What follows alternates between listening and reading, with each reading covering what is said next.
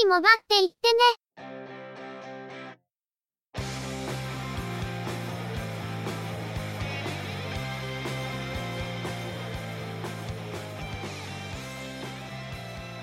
通信業界、モバイル、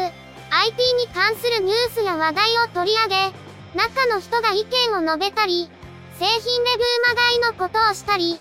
様々な体験について、ご紹介していくポッドキャストです。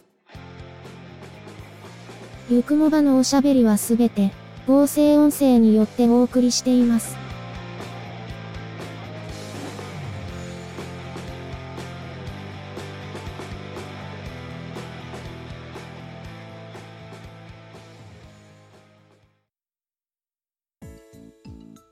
ゆくもば、第161.5回です。お届けいたしますのは、ネタを探してくるのが、中の人。そのネタをお話しするのは、佐藤ささらと、鈴木つづみです。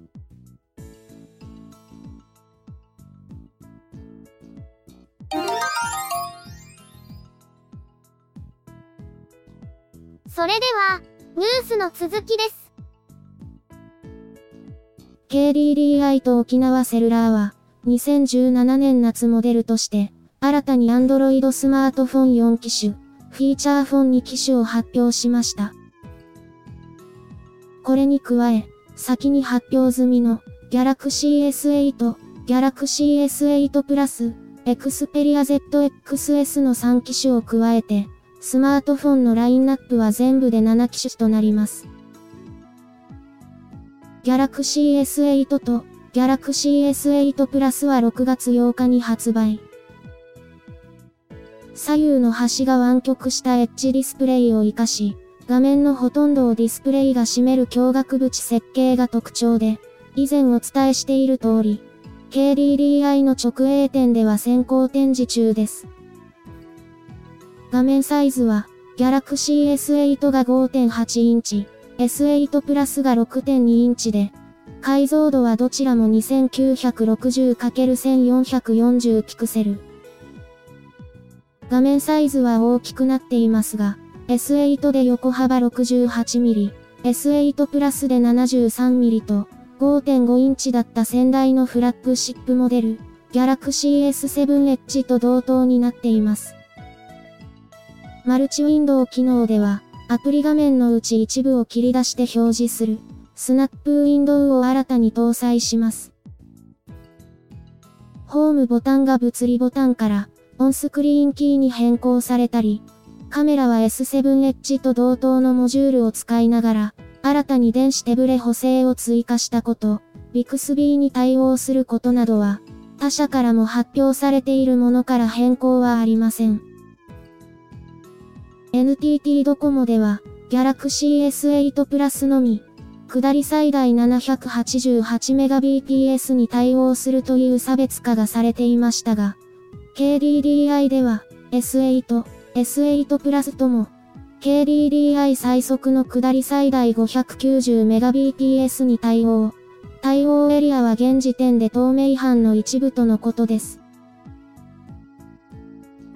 Xperia ZXS は5月26日にすでに発売されています。Xperia ZX と同じ画面サイズですが、メモリーが増強されたほか、主にカメラ周りのスペックが変更されているという点も、他社から発売されるモデルと同様です。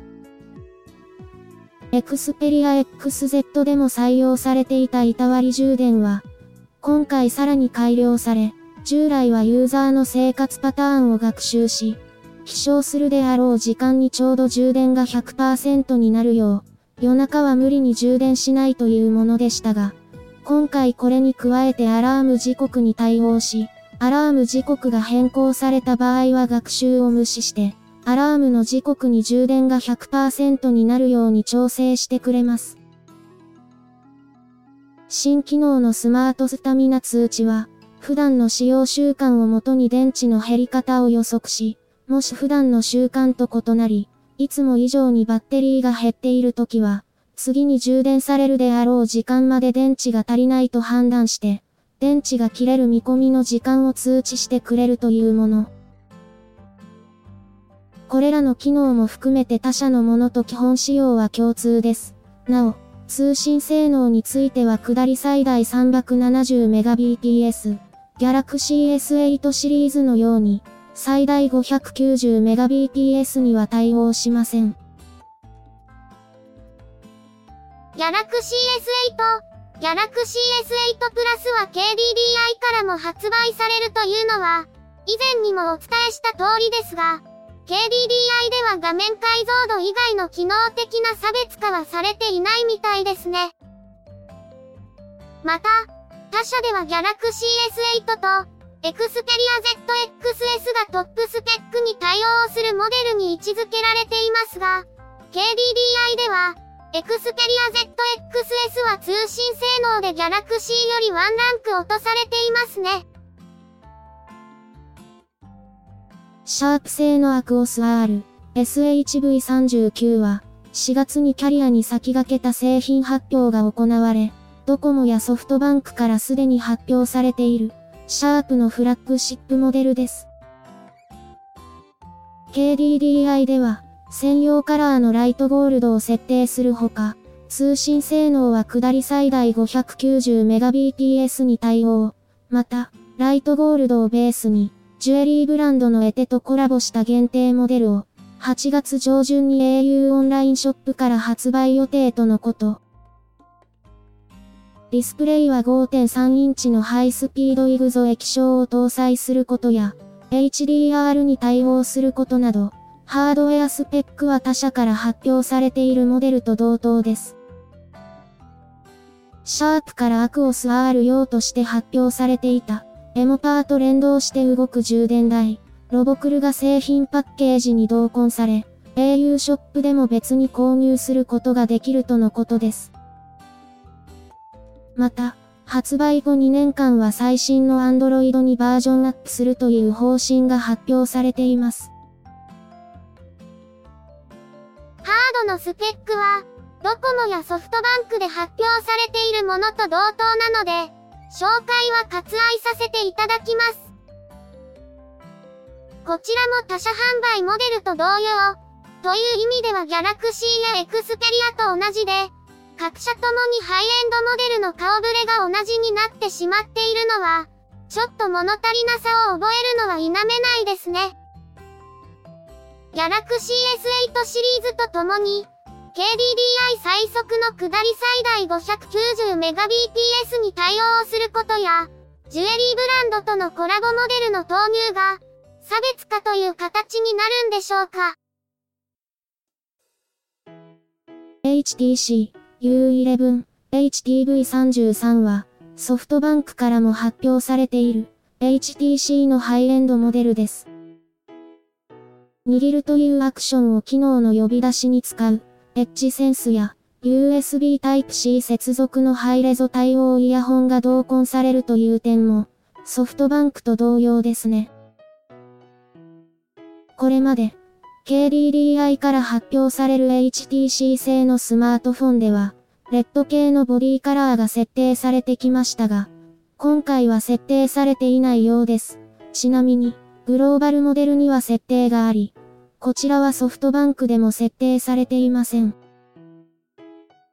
また、U11 と連携する VR ヘッドセット、リンクは、KDDI でも販売するようです。ハードウェアスペックはソフトバンクと同様ですが、通信性能は、下り最大 558Mbps ということで、最速の 590Mbps よりは若干落ちます。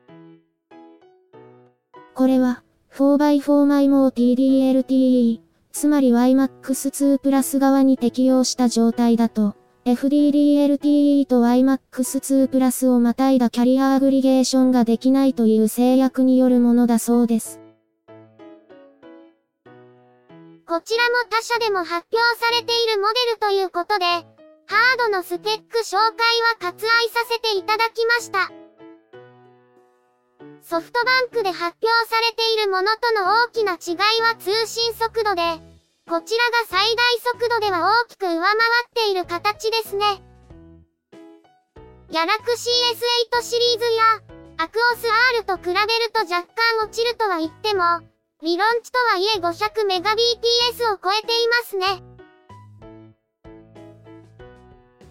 京セラのタフネススマートフォン、トルクのニューモデル、トルク G03、KYV41 は、海外のタフネスモデルをベースとしたものではなく、日本オリジナルのタフネスモデルです。今年の2月に発売された折りたたみモデル、トルク X01 で実現していた1.8メートルの高さから鉄板やコンクリートに落下させる耐久試験をクリアしています。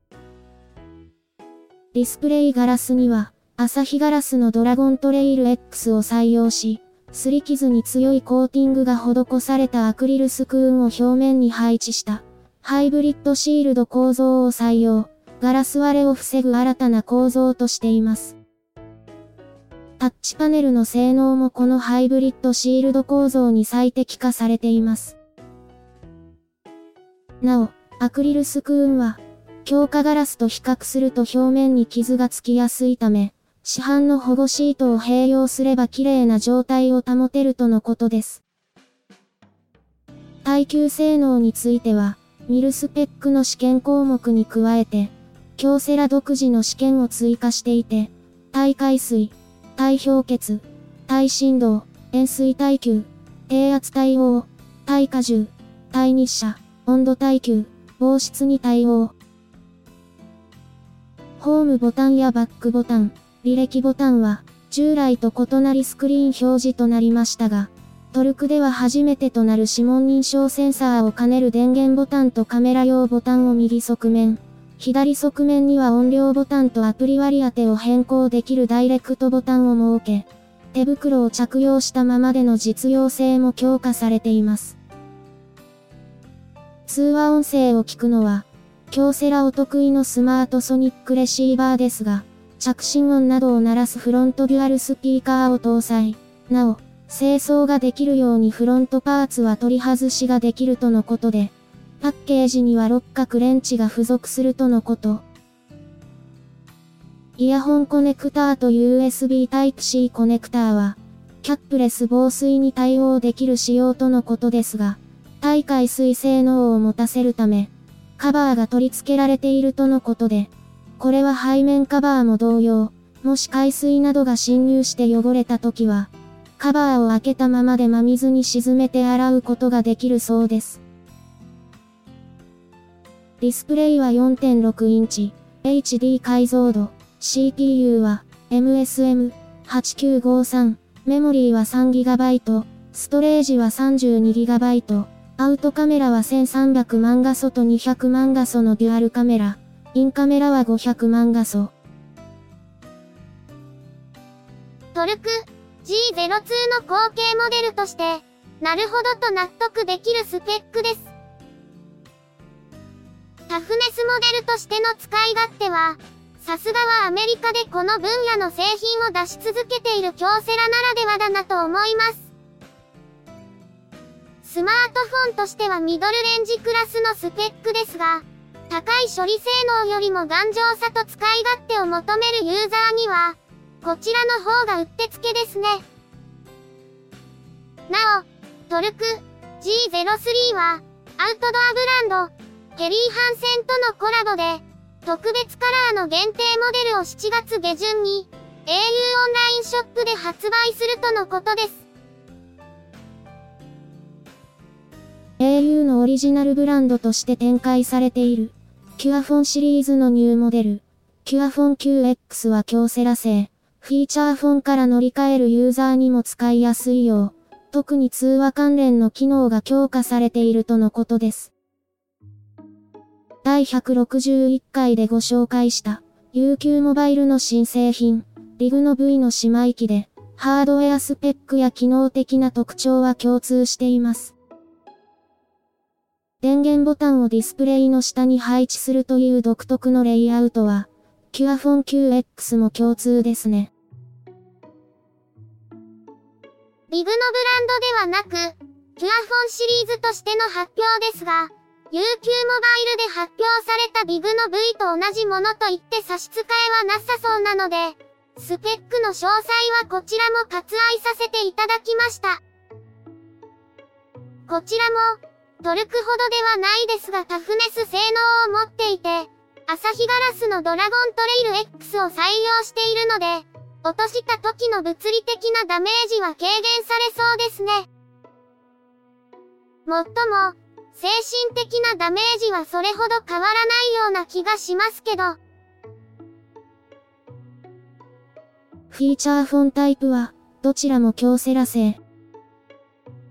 マーベラ。KYF35 は、マーベラ2の後継モデルですが、ターゲットユーザーとしては2013年に発売された、グラティーナの方向性を継承しており、中高年層のうち、フィーチャーフォンを好みながらも高機能を必要とするユーザー向けとのこと。4GLTE、au ボルテ、無線 LAN、ワンセグに対応し、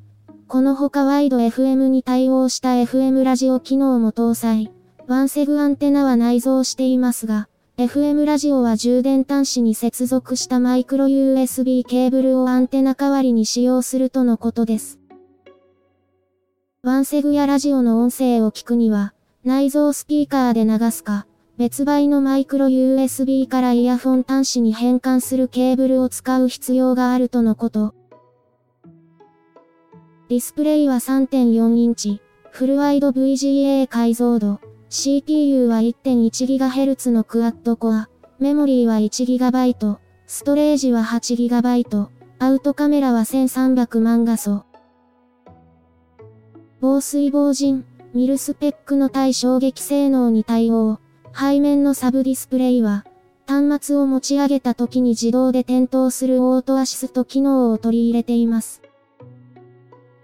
オートアシスト機能では、天気予報と連動し、雨の場合に起床時間を早めるようなアラーム機能も搭載。このモデルにも、京セラお得意のスマートソニックレシーバーを搭載します。簡単携帯 KYF36 は、アンケートの結果やお客様相談室への問い合わせ内容、ターゲットであるシニア層への調査の結果をもとに、前のモデル、簡単携帯、KYF32 を改良したモデルとのこと。着信時の電話番号、待ち受け画面の時計、メニュー、電波や時刻などピクトの表示は、デカ文字やデカピクトとして、見やすさを追求、ボタンの視認性を向上させるため、テンキーの文字ははっきりと見えるコントラストの高いデザインに変更。キーサイズも最適化して大きくした上で、押した時のクリック感を出すなどの改良がされています。サブディスプレイ側のパーツには、簡単形態として初めてアルミ素材を使用。3種類あるボディカラーごとに表面処理が異なるとのこと。モノクロのサブディスプレイは常時点灯。現在時刻、日時、歩数計の3パターンの表示に切り替えることができるとのこと。KYF35 も対応していますが、テレビに保存している画像をワイヤレスで映し出すことができる。テレビで写真に、KYF36 も対応。別売りのミラキャストデバイスが必要ですが、ワンプッシュで機能を呼び出せるとのことです。ハードウェアスペックは、マーベラ、KYF35 とほぼ共通のため、紹介を割愛します。フィーチャーフォンタイプはどちらも強セラ製で、スマートソニックレシーバーの搭載や、対衝撃性能など、性能面で非常によく似たものになっています。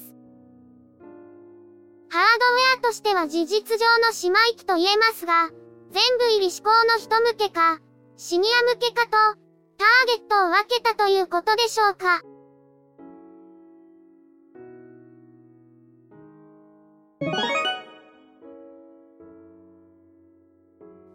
のニュースは、以上です。なんとか収まったというか、無理やり収めたと言うべきか。他社でも発表されているモデルも多い中で、トルク G03 が唯一気を吐いているような印象です。純粋に、KDDI からしか買えないのが、スマートフォンではトルクだけだからね。フィーチャーフォンタイプの姉妹機が、KDDI のネットワークを使っている MVNO で販売されるようなことになったとしたら、いよいよトルクの存在感が際立ちますが、主要各社の発表内容を見て、もっとこのキャリアでないとこのモデルは買えない、というものがあると面白かったのに、というのが正直な印象でした。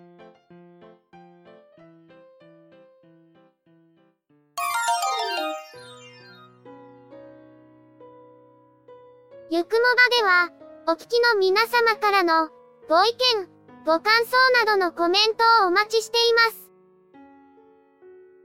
iTunes、iOS のポッドキャストアプリからのカスタマーレビューの書き込みのほか、ブログ、Facebook ページへのコメントの書き込み、Twitter アカウントへのリプライ、DM、ハッシュタグ付きのツイートなど、様々な方法を用意しています。いずれの方法でも、いただいたコメントは、中の人はちゃんと目を通していますので、遠慮なくコメントいただけると嬉しく思います。また、いただいたコメントは、ゆくもばの中で紹介させていただければと思っています。ツイッターのアカウントは、at yukumoba、ハッシュタグは、シャープ yukumoba です。